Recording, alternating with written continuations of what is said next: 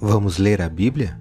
Hoje meus comentários são sobre o capítulo 7 do segundo livro de Samuel.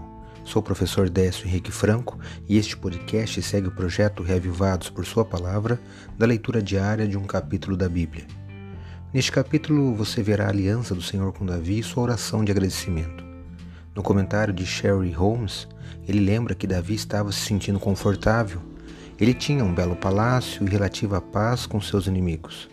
Ele se sentiu inspirado a construir um templo para Deus, e Natã, o profeta, orientado por Deus, alerta que os planos de construção de Davi interfeririam nos planos da construção de Deus para o legado de Davi.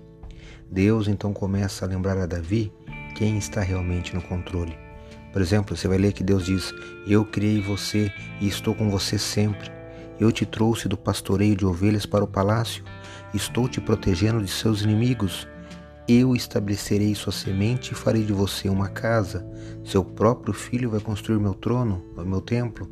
Eu serei seu pai e ele será meu filho. Observe os versículos 12 e 13 do capítulo 7 de 2 Samuel, que eu leio na Bíblia na versão Nova Almeida atualizada. Quando seus dias se completarem e você descansar com seus pais, então farei surgir depois de você o seu descendente, que procederá de você, e estabelecerei o seu reino. Este edificará um templo ao meu nome, e eu estabelecerei para sempre o trono do seu reino. Eu li 2 Samuel, capítulo 7, versos 12 e 13. Que retorno à realidade. Davi então foi ao templo e sentou-se diante do Senhor. Ele diz, na segunda parte desse capítulo: Você me conhece, Deus. O que mais eu posso lhe dizer? Não podemos esconder nossos motivos de Deus. Davi se submeteu a Deus apesar do forte desejo em seu coração de construir um templo. Ele poderia ter ido contra o Senhor, mas ele ouviu e obedeceu.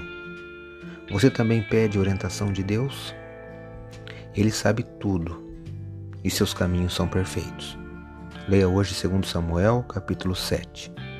Esse foi mais um episódio diário deste projeto de leitura da Bíblia apresentado por mim, Décio Henrique Franco. Um abraço e até amanhã.